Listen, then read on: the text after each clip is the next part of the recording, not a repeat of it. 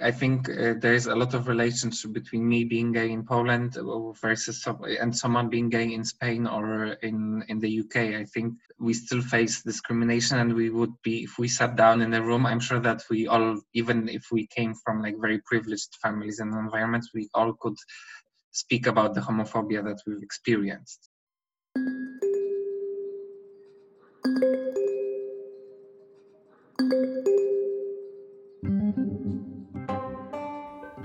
It's been a while since I want to produce this podcast in English or any other European languages like Spanish, Italian, or German.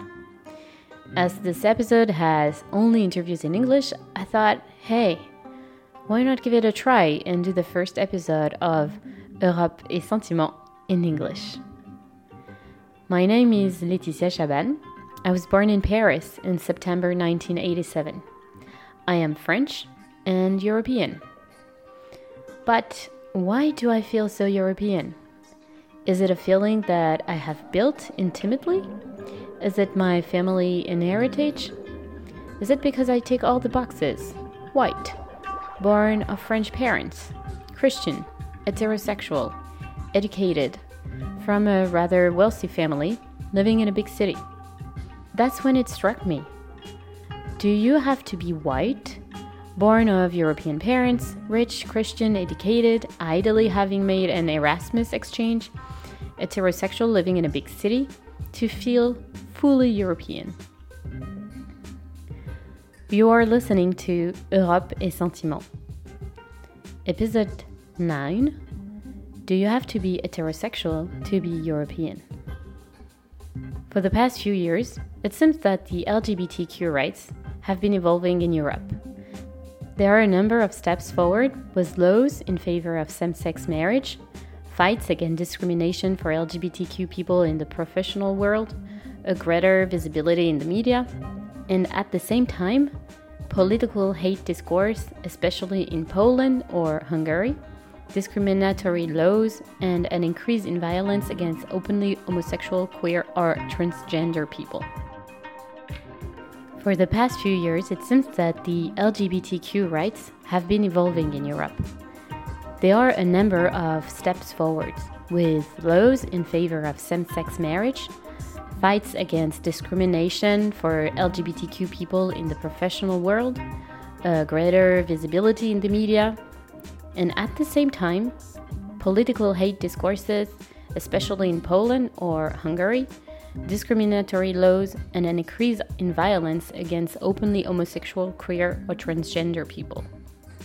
So, how do you build your European identity when you are gay? What role does the European Union play in the recognition and protection of LGBTQ rights in Europe? Is Europe a chance for LGBTQ people? When you start to dig into this subject, it's quite inevitable to fall on the case of Poland, a country which at the moment concentrates most of the articles when you type gay and Europe in Google search. So it seems like unavoidable to talk about what it is like to be homosexual in Poland today. Jarek was born in Lublin, a city in eastern Poland, to middle class parents. He grew up between Lublin, London, and the Netherlands. A few years ago, he decided to return to live in Warsaw, although he is openly gay. I had the chance to meet him and ask him what it is like to be gay in Warsaw today. It's it's a very complex issue in Poland because um, what people don't understand that Poland in 1989, like I was saying, it was uh, like 30 years ago, was a very closed country. So people lacked education. And people lacked education about subjects such as uh, lgbt or like even there was no diversity so that was also one issue that it was quite a homogeneous society at that time. And what's happening now in poland also stems from the fact that there was no education about diversity no education about uh, sexuality. And this is kind of backfiring now because now is the moment where a lot of Polish people think that it's either a choice between going to the more to the east, and that's how they perceive this whole conservative movement, or going to the west, which is perceived more liberal. So this is where the country um, is kind of like stuck in. Now there's like half of the society who wants to go to the east and half of the society who wants to go to the west. But the issue with the society that is going to the east stems from the fact that people don't have access to education. And this is something that has not been addressed throughout uh, throughout the, the Polish democratic history. So, for example, in Western Europe, because a lot of people take this uh, this uh, reference of like Eastern and Western Europe, and how in Western Europe, for example, sexuality is not a taboo, and Eastern Europe there is a taboo. Whilst in Western Europe, the LGBT community was fighting for the rights, in Eastern Europe, the society was fighting for democracy. So we kind of missed these 30 years. And this is like the things that happened in Western Europe 30 years ago with the whole movement of not even LGBT rights, but women's rights, we're having kind of now. Uh, so my um, whole journey of coming out, it was at the beginning it was very similar to a lot of uh, my counterparts in Poland, but eventually because of uh, my parents being op- more open-minded and having uh, the, uh, the opportunity to live in London and experience diversity uh, were in the end accepting of my sexuality. And this is something that is very, um, for me, when I meet gay men in Poland, for example, when I date or when I have uh, gay friends, it's something that is, I would say, not that frequent. Uh, a lot of gay people here or LGBT people, they still hide their sexuality from the close family. Ja darzę wszystkich ludzi szacunkiem. Ale nie pozwolę na to, by ideologizowano dzieci, bo to jest moja odpowiedzialność za Polskę i za polską młodzież. Poland was ranked by Rainbow Europe as the worst country in terms of rights for the LGBTQ community. Its ranking has continued to deteriorate in recent years, especially because of hate speech by the government and the establishment in 2019 by some local elected official of the so called LGBT free zone. That is to say, free zone of old LGBT ideology. This is where Jarek took the name of his project, as a snub to allegation that there was an LGBT ideology worse than the communist ideology. In his project, he portrays four Polish gay, lesbian, queer, and trans people who tell about their life in Poland, their coming out, the acceptance by their loved ones and society, their issues, and their hopes. These testimonies of great gentleness and sincerity come out of the usual discourse of homosexuality in Poland, precisely because for Jarek, it was essential to give back a sense of humanity. Five years ago, no one was speaking about LGBT. It was not an issue. People didn't even think about the fact that LGBT would be uh, something that will um, negatively influence Poland and that it is like it's going to attack the society and destroy the Catholic values. And now the LGBT community is portrayed in the sense that they are enemies. And I'm talking about the conservative circles, that they are enemies, they try to invade, that they come with this neo Marxist communist ideology that they try to impose. So they use a lot of these phrases that kind of the Polish society dislikes because of the history so they try to equate the lgbt community with communism for example. So it's like a tool for them to gain support of the society. So the the name of the project comes from the word ideologia in polish which, means ideology. Ideologia lgbt which means lgbt ideology in english. And this is what uh, the current government uh, this is the this discourse that the current government is playing. They try to portray the LGBT community as an ideology because it kind of dehumanizes us uh, in this sense that even our president uh, before the May elections in one of one of the meetings with his supporters he said that I quote they try to say that they are people but they are not people. Don't believe them. They are an ideology there is no no such thing as lgbt ideology. Like even if you go on wikipedia there is like no such thing as lgbt ideology. It's just a term that was invented by the current uh, government the ruling party uh, to do some spinning in the media against the lgbt community. But the reason why i actually came up with this project is because i kind of got fed up with the fact that we're speaking about this ideology lgbt that uh, I've been like even in parties, people have asked me, "What do you think about this?" Like, you know, I'm the representative of every single LGBT person in Poland, and by LGBT, I'm using LGBT because this is how the current government is referring to, and the Polish society is not as well educated about the LGBTQ plus community as uh, Western European uh, societies. In Poland, this backlash is largely due to the return of Christian and Catholic values after the communist period.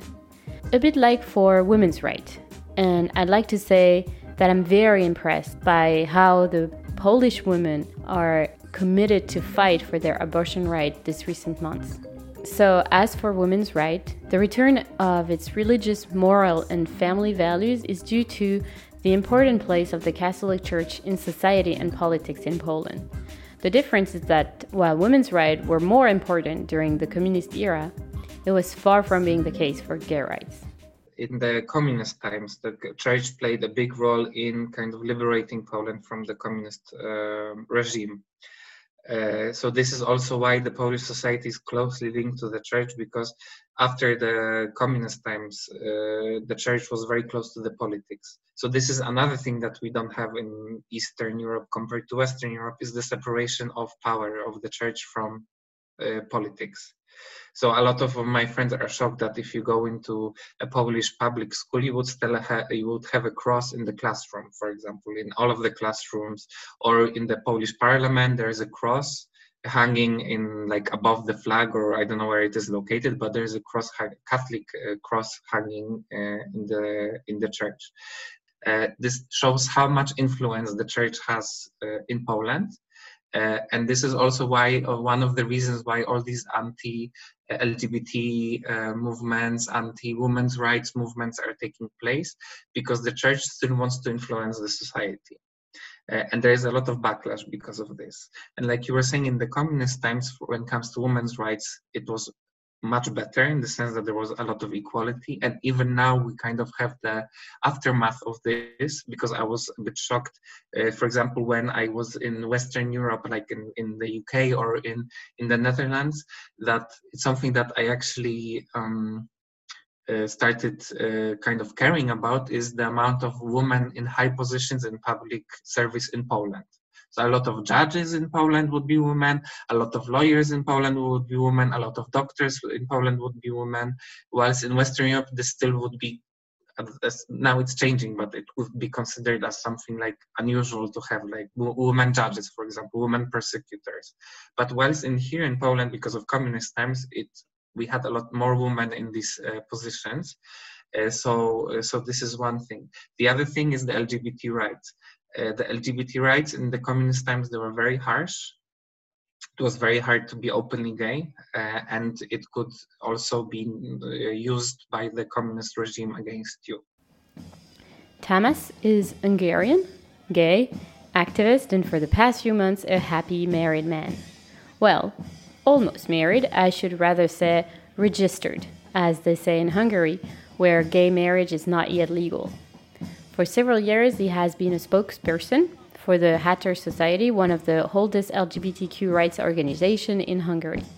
While the situation is not the same as in Poland, the LGBT community has also been experiencing some backlash this past few years, particularly with the anti gay speeches of President Orban and the Fidesz party. I also asked him what it is like to be gay in Hungary today. Not easy. Um, I think what we see around Europe is a growing divide between Western and Northern Europe um, and Eastern Europe, um, or the um, 2004 accession countries, and of course the countries that uh, joined later. While countries in the West and in, in Northern Europe um, are progressing uh, towards full um, legal equality and also you know, social integration for LGBTQI people, Unfortunately, in, um, in Eastern Central Europe, this process is a lot slower. And in some countries, it's actually a backlash. So we've seen uh, social progress before, uh, but we see now um, decrease in acceptance rates and also the adoption of legislation that, uh, that cuts, cuts back on the right of LGBTQI people and an increasingly hostile, um, you know, social discourse around these issues as well. Uh, when it comes to Hungary, uh, particularly, I think um, your life is a lot much easier if you're heterosexual. even if it's not a necessary requirement, uh, your experience um, being European will be much better if you are heterosexual than if you're gay or lesbian. As I mentioned, I think um, this can be interpreted on many levels on kind of everyday life and, and social acceptance from the primary environment of a person, whether um, he or she can come out to their parents, uh, whether they are accepted by their family members, by their colleagues, their schoolmates. Uh, in this uh, level, I think the situation in Hungary is quite bad. Uh, the majority of um, Hungarian LGBTQI people are not out um, for their to their family or schoolmates or, or work colleagues because they are afraid that they will be discriminated or rejected.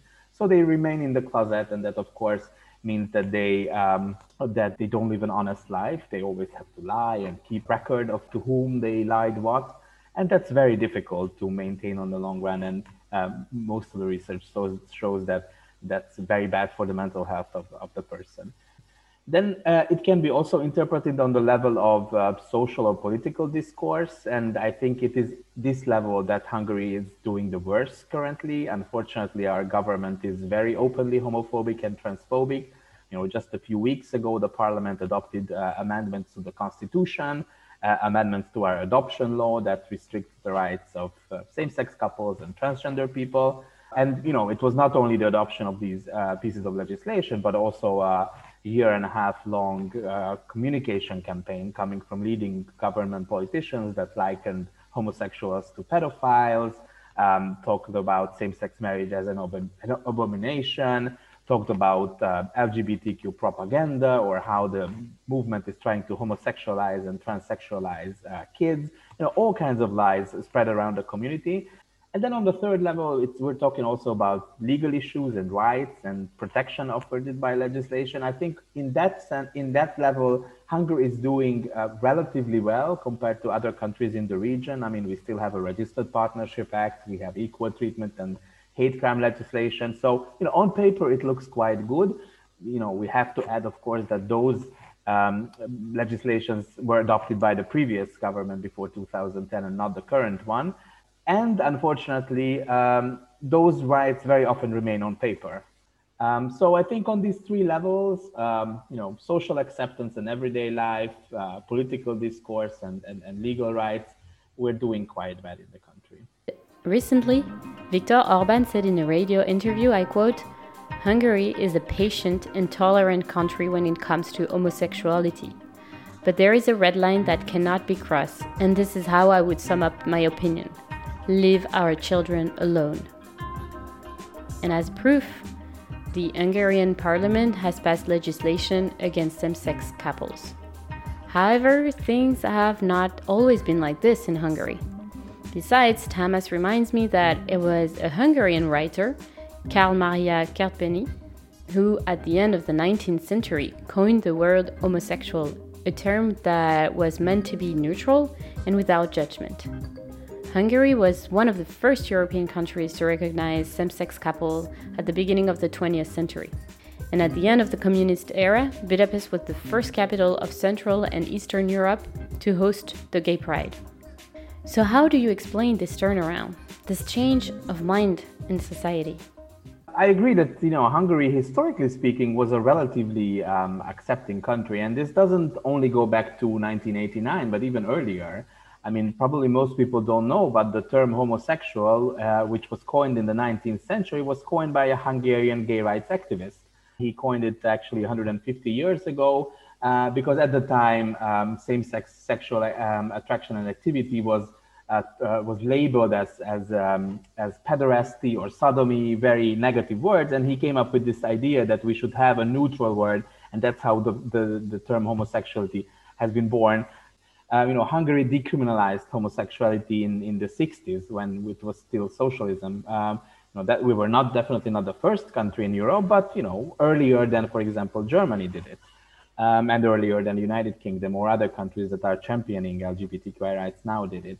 Um, Hungary had a um, um, gay or homosexual organization um, registered in, in uh, 1988. So already before the change of the system, we had some kind of a movement in, in Hungary. And as you pointed out, uh, it was uh, Budapest that hosted the first uh, Pride March in the Eastern and Central European region in 97.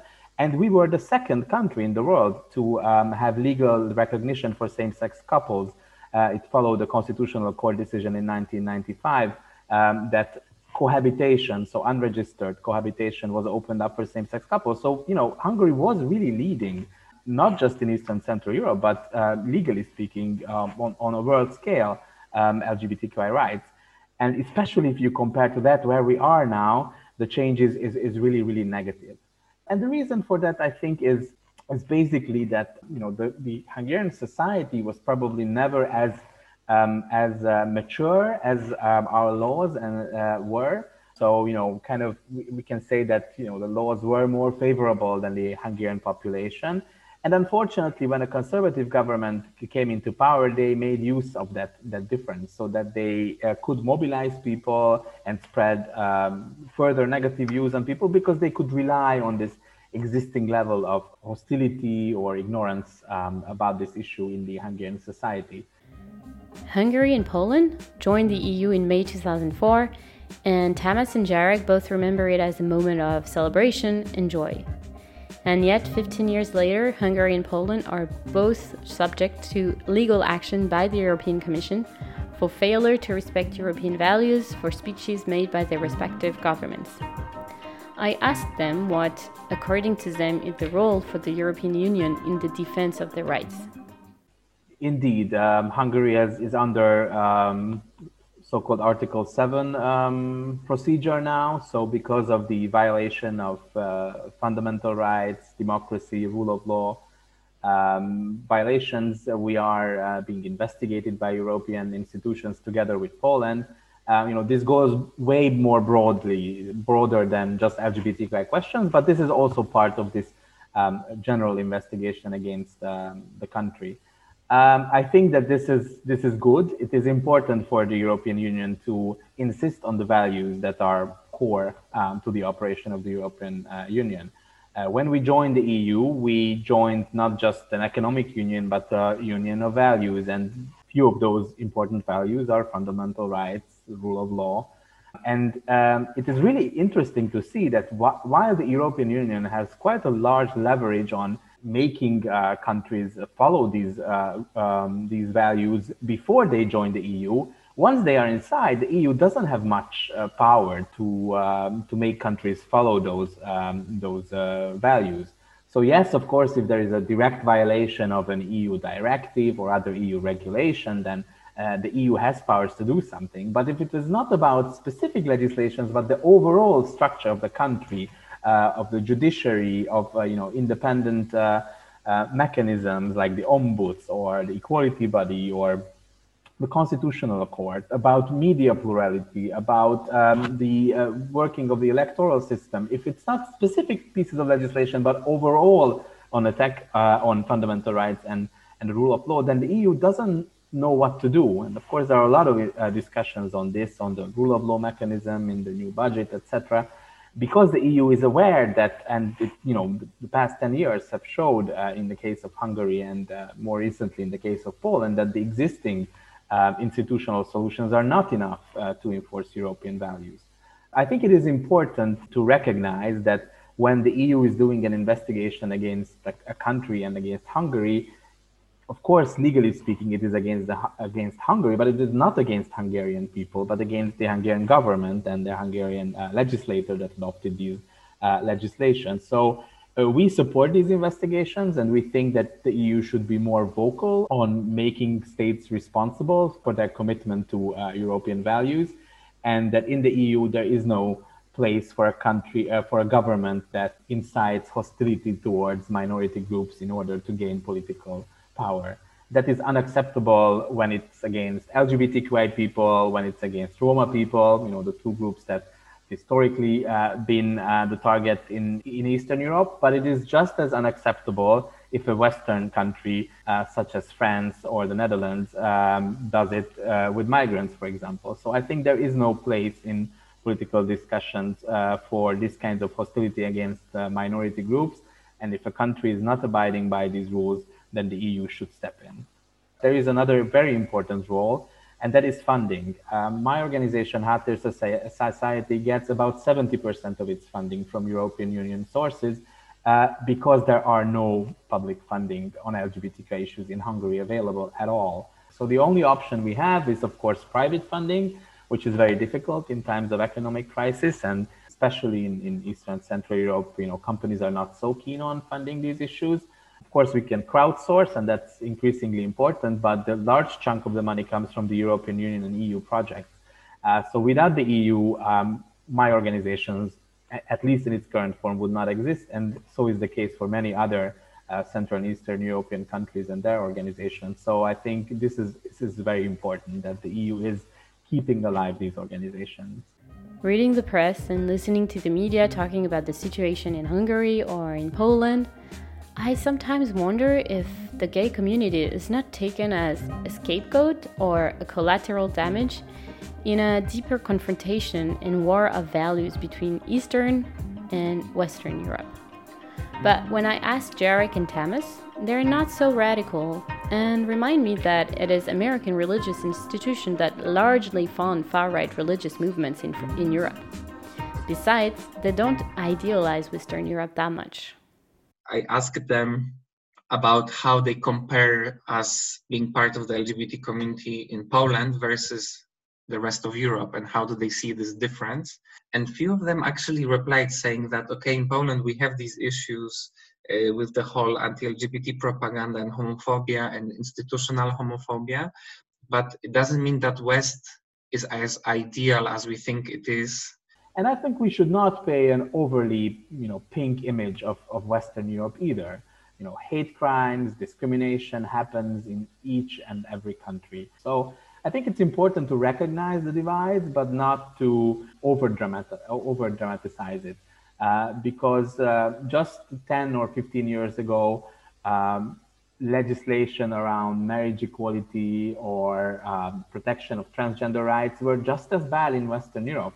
It's just that in those countries, in the past uh, 20, 30 years, a very, really, uh, um, really, really strong progress has been made. And the, the problem is that, that that progress has not been made in Eastern Europe. But that how the way it was made in Western Europe, I think it can be made in Eastern Europe as well.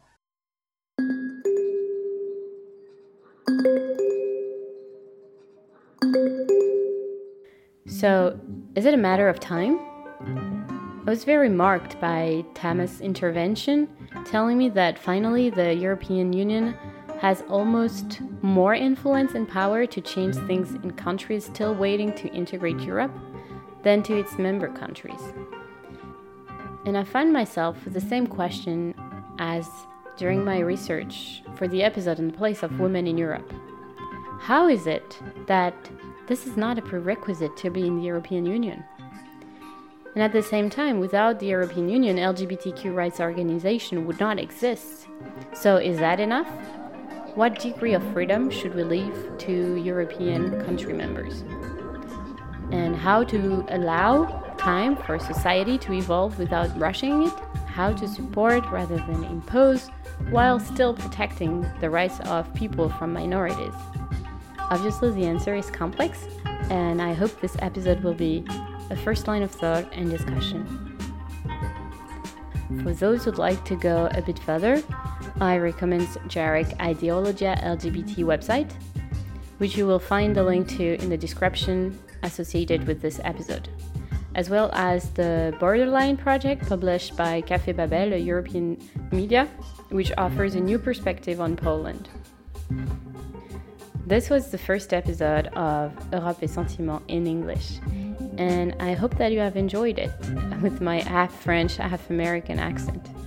I'll try to publish new episodes in English regularly, but let me know what you think. If you enjoyed this episode, please share it, comment, and follow our pages.